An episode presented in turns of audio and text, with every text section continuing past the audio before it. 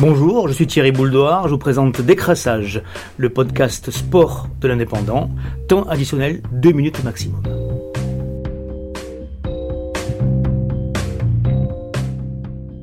Le rugby n'est plus un paradoxe près, mais celui-ci ne manque pas de saveur.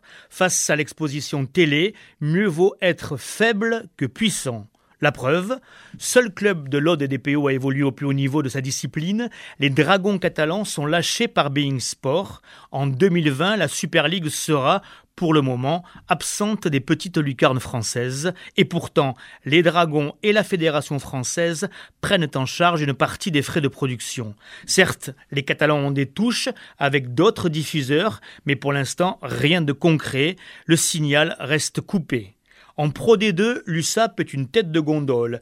Elle est à l'affiche de Canal Plus Sport ou Eurosport 2 quasiment à chaque journée. Carcassonne pointe de plus en plus le bout du casque, mais il ne faut pas se leurrer sur les audiences Canal Plus Sport reste discret, mais les 150 000 abonnés sont très rarement dépassés en Pro D2, loin des audiences de France 3.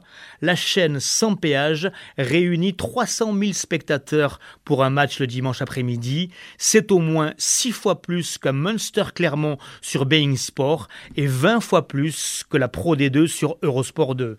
Et le grand gagnant est donc Narbonne. En Fédéral 1, la troisième division, le RCN vient d'être télévisé deux vendredis consécutifs face à Bourg-en-Bresse et Bourgoin en prime time à 20h45. Sur cette case, le sommet de Fédéral 1 affiche une audience moyenne de 240 000 personnes, une aubaine de poids dans l'opération reconquête du club narbonnais pour ne pas rester plus longtemps en Fédéral 1. Le rugby a décidément les rebonds les plus capricieux. C'était Décrassage, le podcast sport de l'indépendant. Vous êtes convoqué lundi prochain.